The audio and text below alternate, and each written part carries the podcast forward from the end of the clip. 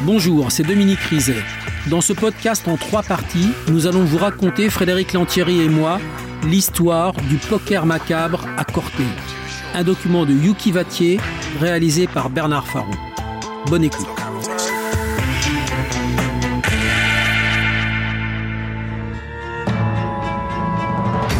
Entre les aveux de Sébastien Goudicelli, ceux de Joseph Sabiani et les nouvelles versions de Nathalie et de Xavier, un scénario commence à se dessiner.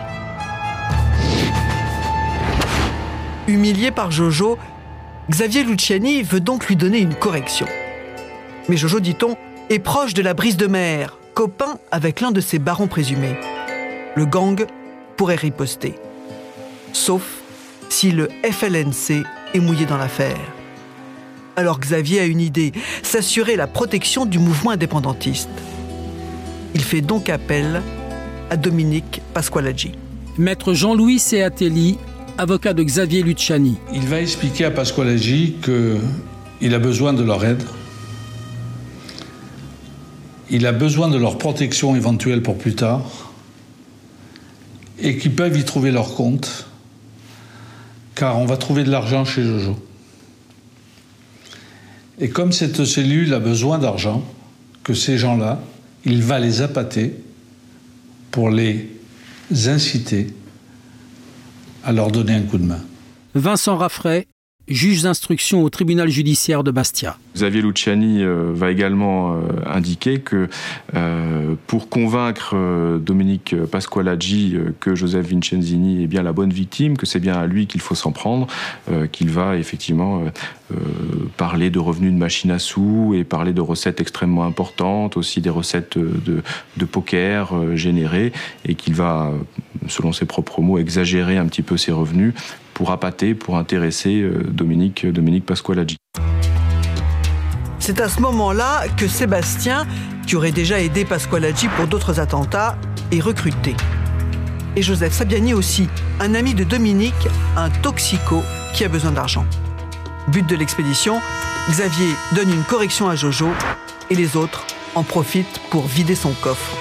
Mais pas question d'y aller comme des bleus. Cagoule, gants, toki, armes de poing et réunion de travail. L'équipe se retrouve dans un petit appartement de Corté pour préparer l'opération. Luciani raconte qu'ils sont quatre à y assister, dont Pasqualaggi. Maître Jacques Rafali, avocat de Nathalie Battesti.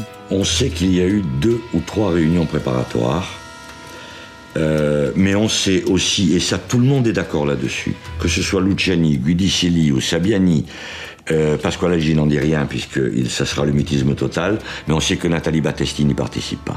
En dehors de son rôle d'appât, où en fait elle n'avait de contact direct par rapport à, ce rôle qu'avec Luciani, elle ne devait avoir aucun rôle. Je pense qu'elle ne devait avoir aucun rôle d'abord parce qu'on ne lui faisait pas confiance. C'est une femme. Elle ne sait pas tenir sa langue, bien sûr. Elle doit juste appâter Jojo et s'arranger pour qu'il ne ferme pas la porte d'entrée. Pour le reste, c'est une affaire d'hommes. Mais l'un d'entre eux, Joseph Sabiani, se défile pendant l'une des réunions. Il va entendre des choses au cours de cette réunion qui vont lui faire prendre peur. Euh, déjà, il va entendre Sébastien Giudicelli euh, parler euh, de la porcherie de Sainte-Lucie de Mercurio et dire en rigolant ça fait longtemps que les cochons n'ont pas eu à manger, donc ce qui sous-entend qu'on va peut-être tuer euh, Joseph Vincenzini et euh, jeter son cadavre euh, aux cochons. Et il voit que Xavier Luciani n'a pas que l'intention de prendre de l'argent à Joseph Vincenzini. Il voit l'expression de son visage changer à un moment au cours de cette discussion et c'est là qu'il comprend que ça risque d'aller plus loin. Impressionné par la haine qu'il découvre sur le visage de Xavier Luciani, Sabiani se retire. Et c'est finalement le 23 janvier que le plan est mis à exécution. Ce soir-là, Jojo appelle Nathalie. Il peut se libérer un moment de sa partie de cartes. Il voudrait la voir. Il est 23h39. Nathalie est chez elle. À 23h40, elle appelle Xavier pour le prévenir. Le top départ est donné. Nathalie va rejoindre Joseph Vincenzini dans sa voiture. Pendant ce temps, Luciani part avec Udicelli. Ils vont et ils se cachent là à l'entrée de la maison de, de, et ils attendent l'arrivée du couple. À partir du moment où le couple arrive, Nathalie Battesti se débrouille pour que la porte reste entr'ouverte, en tous les cas pas fermée à clé. Xavier Luciani entre à son tour, se rue dans la chambre et frappe Jojo à coups de rouleau à pâtisserie. Nathalie, elle, s'est déjà sauvée. Lorsqu'elle ressort, il y a euh, une haie. Elle voit la haie bouger et elle pense qu'il y avait quelqu'un caché dans la haie et que cette personne n'est entrée qu'après le départ de Nathalie Battesti. Ensuite, elle part, elle trace dans la neige et à 100 ou 200 mètres de là, elle a un carrefour sous un réverbère. Elle voit Pasqualaggi qui a priori fait le guet. Quant à l'homme caché derrière la haie, c'est Sébastien. Il raconte que son oncle l'a sifflé pour qu'il le rejoigne dans la maison. Là, il a vu le corps ensanglanté de Jojo. Luciani lui aurait dit J'ai fait une connerie. Sébastien a fouillé la maison pour faire croire à un cambriolage. Luciani, quant à lui, déclare qu'il n'est pas le seul à avoir bastonné Jojo. Après l'avoir frappé plusieurs fois, il l'aurait traîné encore vivant jusqu'au coffre-fort. Maître Jean-Louis Seatelli, avocat de Xavier Luciani. Devant ce coffre, la bagarre reprend, Joe Vincenzini réagit, et à un moment donné, il prend le dessus. Et Xavier Luciani nous dit que Pasqualaggi est enfin arrivé et que c'est Pasqualaggi qui s'est saisi du rouleau à pâtisserie et a asséné le coup mortel à Vincenzini. Maître Jean-Sébastien de Casalta, avocat de la famille Vincenzini. Sébastien Guidicelli aurait confié que ça avait été une véritable boucherie. C'est dire que euh, c'est une véritable pluie de coups qui s'était abattu sur euh, Jojo Vincenzini ce soir-là alors qu'il se trouvait à son domicile et qu'il a été tué euh, véritablement dans des conditions horribles à coups de rouleaux de pâtisserie qui lui ont été portés notamment très certainement pour une grande partie sur la tête.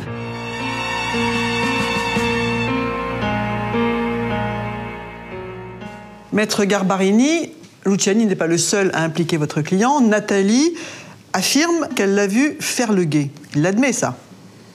Il admet faire le guet, mais lui, il l'a toujours indiqué, euh, il l'a dit et redit, il fait le guet euh, pour autre chose. Euh, C'est-à-dire? Il va dire qu'il est là non pas par rapport à l'affaire Vincenzini-Luciani, mais il est plutôt là dans une euh, dans un positionnement lié à, sa, à son activisme politique. Voilà. Il ne voudra pas en dire plus. Pasqualaggi connaît donc bien Luciani. Est-ce qu'il était au courant de son projet criminel de se débarrasser donc de Vicenzini À plusieurs reprises, Luciani lui avait fait part de ses, euh, de ses difficultés, de, de, de, de son antagonisme et, et, et, et j'allais dire de la pression qui montait avec Vincenzini. Et comme je l'ai dit, comme et il l'a raconté à votre client. Et il l'a raconté à mon client. Et comme ils sont proches, ils se confient. Et, d'ailleurs, les premiers mots que sont, euh, qui sont prononcés par, par, par Pasqualaggi, c'est de lui dire tu vas, tu vas pas faire ça, tu vas pas faire cette connerie-là. Mais il va, il va plus loin. D'un autre côté, ils sont amis. Et dans le sens de l'amitié euh, qu'a euh, Pasqualaggi, c'est de dire euh, je, je vais l'accompagner. Je vais l'accompagner dans le sens il vaut mieux que je sois là et que je le cadre plutôt qu'il fasse n'importe quoi. Voilà. Donc il était présent et il savait ce qui était en train de se faire. Pasqualaggi n'est pas rentré dans la maison de la victime. Ça, il n'y a aucun élément matériel qui peut le dire. On ne retrouve pas son ADN, c'est le seul. On ne retrouve euh, aucun poil ou aucun cheveu ayant appartenu à Pasqualaggi dans la maison. Alors pourquoi tout le monde l'implique dans ce crime? Alors, tout le monde l'implique parce qu'on est dans une histoire horrible, que cette histoire horrible, à un moment donné, eh bien, euh, ceux qui l'ont commise, euh, ils n'en assument plus la responsabilité. C'est trop lourd à porter. Et donc, à ce moment-là, on essaie de se déporter. Et il y a Pasqualaggi. Et Pasqualaggi, au même moment, ce n'est plus le Pasqualaggi d'avant. c'est le Pasqualaggi qui judiciairement devient un homme très important. Parce que pour la police terroriste, pour la justice terroriste, c'est un des chefs du FLNC. Donc il intéresse. Et on peut lui charger la mule.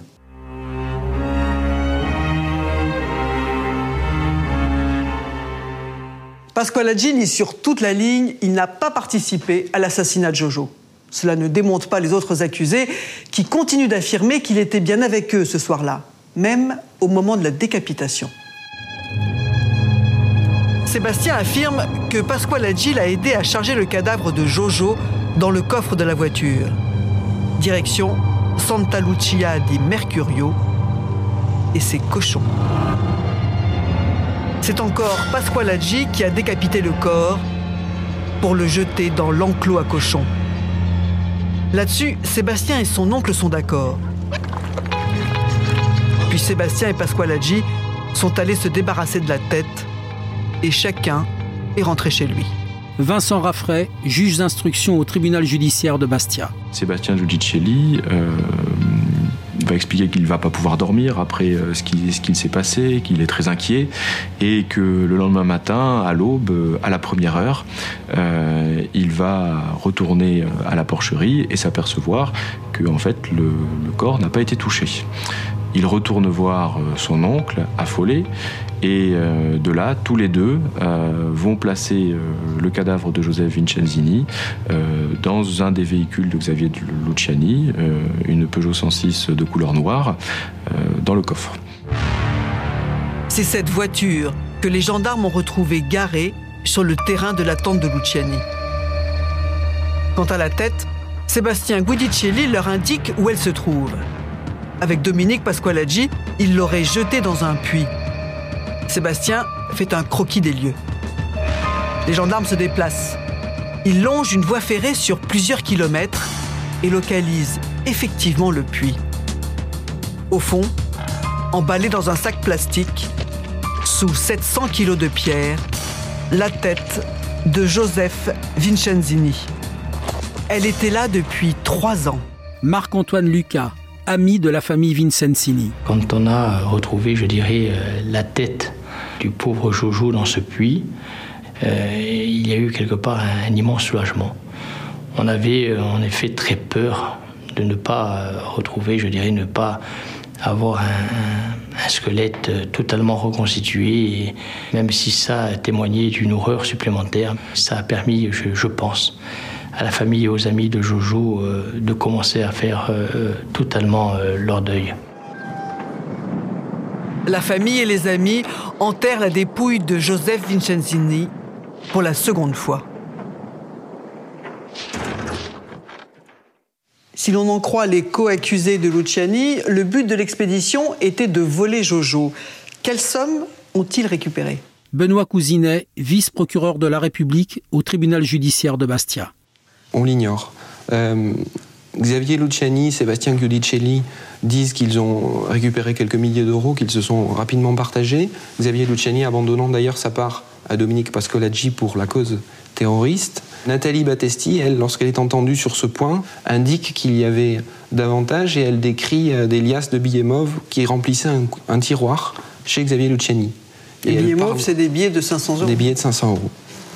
Donc est-ce qu'il y avait réellement quelques milliers d'euros? Est-ce qu'il y avait bien davantage? Euh, Difficile de savoir.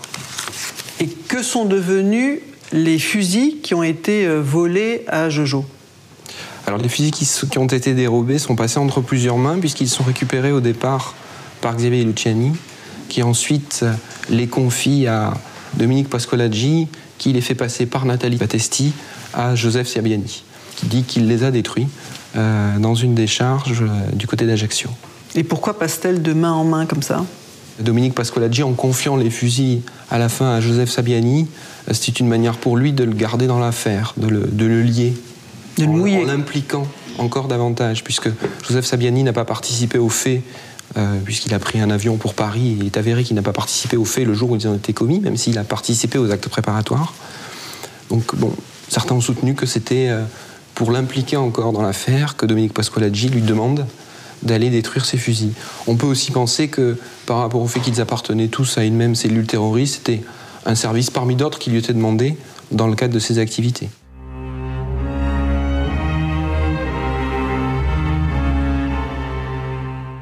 Le procès s'ouvre à Bastia le 31 mai 2010. Ils sont cinq dans le box.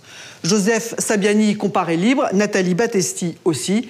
Ils ont bénéficié tous les deux d'une mise en liberté parce qu'ils sont simplement accusés de complicité de vol ayant entraîné la mort et de non-dénonciation de crime. Pasqualaggi, lui, est libre en raison des soins dont il a besoin. Comme Luciani et Guidicelli, il est poursuivi pour association de malfaiteurs, vol suivi de violence ayant entraîné la mort. Le procès doit durer deux semaines. Ils sont donc cinq devant la cour d'assises de Haute-Corse à Bastia. Cinq pour une étrange partie de poker, où l'on bluffe, où l'on se couche, où l'on risque gros. Il faut rendre justice à Joseph Vincenzini, le banquier de l'Oasis. Un banquier qui n'aurait pas perdu la vie si Nathalie n'était pas entrée dans son jeu. Antoine Albertini, journaliste à France 3 Corse et au journal Le Monde. Nathalie Batteste est une femme brisée qui ne se pardonne toujours pas son geste, avoir littéralement servi d'appât. Je l'ai fait parce que j'aimais Xavier Lugiani, je l'aimais comme une folle. Il m'avait promis que ça ne devait pas durer plus d'une fraction de seconde et qu'il n'y aurait pas de drame. On connaît la suite. Xavier Lugiani cherche des reconnaissances de dettes et des chèques qu'il a versés à Joseph Vincensigne, son créancier de poker, le même Joseph Vincensigne qui sera finalement battu jusqu'à la mort. Nathalie a donc été manipulée par Xavier Luciani. Et Xavier le reconnaît. Il s'est servi d'elle. L'honneur n'a pas de prix. Le roi déchu reste fier. Ariane Chemin, grand reporter au monde. Il était euh, figé dans son costume, droit comme ça, dans son costume, mais on sentait que il avait voulu donner, comme il dit, une rouste à Vincenzini et qu'il était content de l'avoir fait. il se dit, bah, tant pis, j'ai fait ça, et tant pis si je passe le reste de, mes jours euh, en prison. J'aurais été roi un jour, quitte à être euh, couillon toute ma vie. Xavier Lugiani, le restaurateur endetté, poursuit son récit entrecoupé de murmures d'effroi sur le banc des partis civils.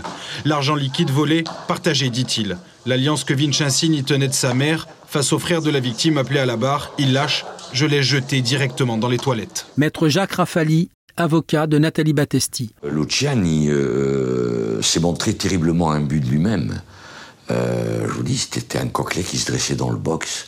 Euh, qui, qui, regardait les gens de haut, qui, qui n'a pas eu l'air un seul instant de regretter son acte, qui n'a pas expliqué véritablement le mobile exact. Quel était-il ce mobile exact? On en avait deux, trois, quatre parfois. On ne savait plus.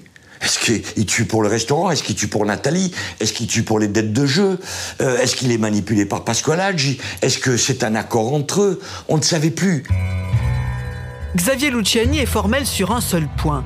Il n'a jamais eu l'intention de tuer le patron de l'Oasis. Pour le reste, il se défausse en permanence sur Dominique Pasqualaggi. L'idée des cochons, ce serait lui. Le coup fatal porté à Jojo, ce serait lui aussi. Un Pasqualaggi qu'aucun de ses co-accusés n'épargne. Antoine Albertini, journaliste à France 3 Corse et au journal Le Monde. Pasqualaggi, c'est le maillon faible. Euh, Xavier et Sébastien, ils sont parents. Ils appartiennent à la même famille, ça se fait pas. Hein, on va pas se balancer, euh, fortiori, entre membres d'une même famille. Nathalie Battès, il est acquis euh, elle a joué le rôle de la part, mais c'est pas elle. Quant à Sabiani, lui, il était carrément pas. Il a refusé. Donc, le maillon faible, c'est Pasqualaggi. Et Pasqualaggi, on le charge aussi parce que, circonstance aggravante qu'on espère faire valoir devant les tribunaux, il est nationaliste. Il a commis des attentats. Ça fait jamais très très bonne impression devant les magistrats, le côté engagement nationaliste. Et donc, ça, ça le rend vulnérable. Mais Dominique Pasqualaggi joue obstinément la carte du silence et des sous-entendus. Il avait déjà adopté le même comportement devant l'expert psychiatre qui vient le raconter à l'audience. Docteur Yves Tirode, expert psychiatre. Ce qu'il va me dire par rapport aux faits, c'est qu'il est, suivant ses propres mots, l'homme mystère il va me dire Je suis l'homme mystère. Je n'ai absolument pas participé, on n'a pas retrouvé mon ADN, Et il va ajouter, par contre, je sais ce qui s'est passé. Et bien sûr, il n'en dira pas plus. Dominique Pasqualaggi sait, et pour son avocat, ça ne fait pas de lui un coupable. Maître Pascal Garbarini, avocat de Dominique Pasqualaggi. Vous savez, il y a une seule question à, à laquelle il faudra répondre dans, dans cette affaire Vincenzin, c'est à qui profite le crime À qui, selon vous? Eh bien, je crois que, sauf erreur de ma part, ce n'est pas monsieur euh, euh, Pasqualage qui avait un restaurant que l'on voulait prendre. Je ne crois pas que ce soit monsieur Pasqualage qui joue au poker. Et je ne crois pas que ce soit monsieur Pasqualage, Pasqualage qui ait des dettes de jeu. Mais ce qui retient le plus l'attention, c'est la question de la décapitation. Qui a tranché la tête de Jojo? Personne n'assume ce geste. Xavier Luciani continue d'accuser Dominique Pasqualaggi. Mais soudain, une voix s'élève dans le box. Antoine Albertini, journaliste à France 3 Corse et au journal Le Monde. Sébastien, il explose. Il y a sa stature de colosse qui s'élève dans le box. Et là, il y a un jaillissement de larmes incroyable. Et lui qui est si mutique, si peu disert, il explose littéralement. Il est agité de tremblements, il pleure, mais à chaudes larmes. On voit vraiment la grosse crise de larmes du gosse. Il accuse euh, Pasqualaggi. Dominique, dis la vérité, dis pourquoi on est là, dis ce qui s'est vraiment passé. Euh, on n'a plus le droit de jouer cette comédie, on le doit à la famille, dis-le, dis la vérité. Euh, maintenant, on assume tous. Ariane Chemin, grand reporter au monde. Et on se disait, mais qu'est-ce qui va se passer? Est-ce qu'il y en a un qui va se- s'auto-accuser, un autre qui va dénoncer ou nous annoncer quelque chose euh, qu'on ne sait pas? Mais à ce moment précis, la présidente du tribunal fait évacuer Sébastien afin qu'il se calme. Maître Jacques Rafali, avocat de Nathalie Battesti. Je pense que là, nous sommes véritablement passés tout près de la vérité. Et que si des questions lui avaient été posées à ce moment-là, il aurait vraisemblablement tout dit. Vraisemblablement tout dit en ce qui concernait Luciani, en ce qui concernait Pasqualaggi. Malheureusement, ça s'est refermé aussi vite que ça s'est ouvert, et c'est terriblement dommage. L'incident clos, la vérité est restée au fond des consciences. Les accusés se sont accrochés à leur mobile. L'amour pour Nathalie, la drogue pour Sabiani, la famille pour Sébastien, le nationalisme pour Pasqualaggi et pour Xavier Luciani, l'honneur. Antoine Albertini, journaliste à France 3 Corse et au journal Le Monde. Chacun joue sa partie. Et la joue plutôt bien. Parce qu'au final, qui a tué et qui a décapité Jojo? Personne ne le sait encore. Mais les jurés ne se poseront pas longtemps la question. Après seulement trois heures de délibéré, le verdict tombe. Xavier Luciani, 30 ans. Nathalie, 10 ans. Pasqualaggi, 25. 15 pour Sébastien et 3 ans avec sursis pour Sabiani. Benoît Cousinet, vous étiez l'avocat général de ce procès. Ce sont des peines très lourdes. Comment on explique ce, verdict? Ce verdict correspond un peu aux pro-réquisitions que j'ai pris. Donc je vais vous dire que c'est un verdict qui est en, relation avec la gravité des faits, avec euh, les mobiles qui ont guidé les conduites des différents accusés, l'esprit du gain, la haine pour euh, Xavier Luciani, euh, l'immaturité et l'as- l'aspect du gain aussi pour Sébastien Guidicelli. La décapitation a-t-elle joué un rôle? Certainement. Certainement. Même si juridiquement, cette décapitation n'a pas été prise en compte dans les qualifications, puisque juridiquement, ça n'ajoute pas une circonstance aggravante, puisque cette décapitation, elle est intervenue après la mort. Maintenant, il est clair que euh, dans l'esprit des jurés, dans l'esprit des magistrats, lorsque humainement on a à apprécier de la gravité des faits, le sort qui a été réservé à la dépouille de Joseph Vicenzini, le fait euh, de l'amener dans une porcherie pour le donner à manger à des animaux en lui coupant la tête, il est clair que ça a joué dans le, verdict de par euh, l'aspect sordide que ça, a pu donner à cette affaire. D'autant qu'en en Corse, après spécifiquement, ou dans les pays méditerranéens, il est sûr que le, deuil, euh, le respect dû aux morts est quelque chose qui, a qui est une valeur importante. Donc d'avoir réservé ce sort-là à Joseph Vicenzini, il est probable que euh, pour les jurés, ça a joué dans les décisions qu'ils ont pu prendre dans le cadre de cette affaire.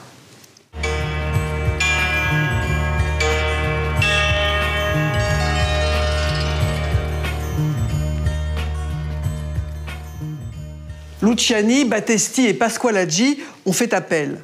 Le second procès s'est tenu en mars 2011. Luciani a été condamné à la même peine, 30 ans. Nathalie a pris 7 ans, 3 ans de moins. Quant à Dominique Pasqualaggi, il a vu lui aussi sa peine adoucie, 18 ans au lieu de 25. Toujours aussi digne, la famille de Joseph Vincenzini a quitté la salle d'audience sans savoir qui a porté le coup fatal, qui a décapité Jojo.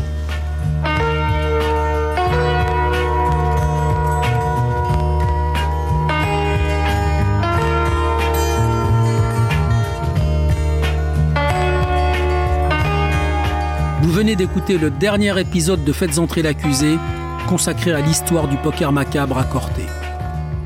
Si vous avez aimé ce podcast, abonnez-vous sur votre plateforme d'écoute préférée pour ne manquer aucun épisode de votre podcast Faites entrer l'accusé.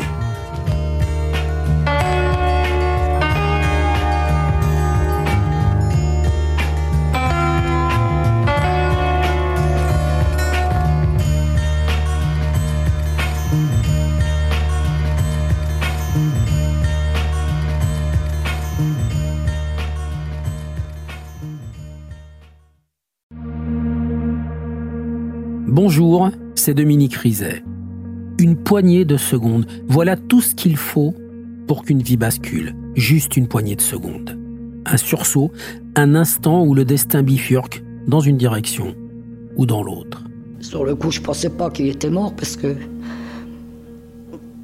je voyais pas de sang, on voyait rien quoi en fait. Sébastien s'est jeté sur son père. L'affaire Grégory, l'affaire Daval, l'affaire Cahuzac, vous les connaissez toutes, ça fait 40 ans que je vous raconte ces destins brisés. Aujourd'hui, dans l'instant où, découvrez les confessions de ceux qui sont au cœur de ces affaires.